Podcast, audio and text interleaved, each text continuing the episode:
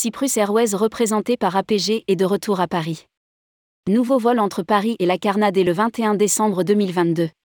Cyprus Airways, compagnie nationale de Chypre, basée à l'aéroport international de Larnaca, a choisi APG pour assurer sa commercialisation en France et lancer sa nouvelle route entre Paris et Larnaca à partir du 21 décembre 2022. Rédigé par Céline Imri le mardi 6 décembre 2022.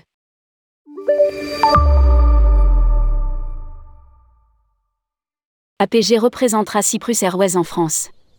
La compagnie va lancer dès ce 21 décembre 2022 un nouveau vol entre Paris et la Carna. Ce vol sera opéré les mercredis et vendredis en Airbus A320 dont la capacité est de 180 sièges monoclasse. Voici les horaires. Paris CDG. Larnaca, 1140-1650. Larnaca Paris CDG, entre 7h et 10h40.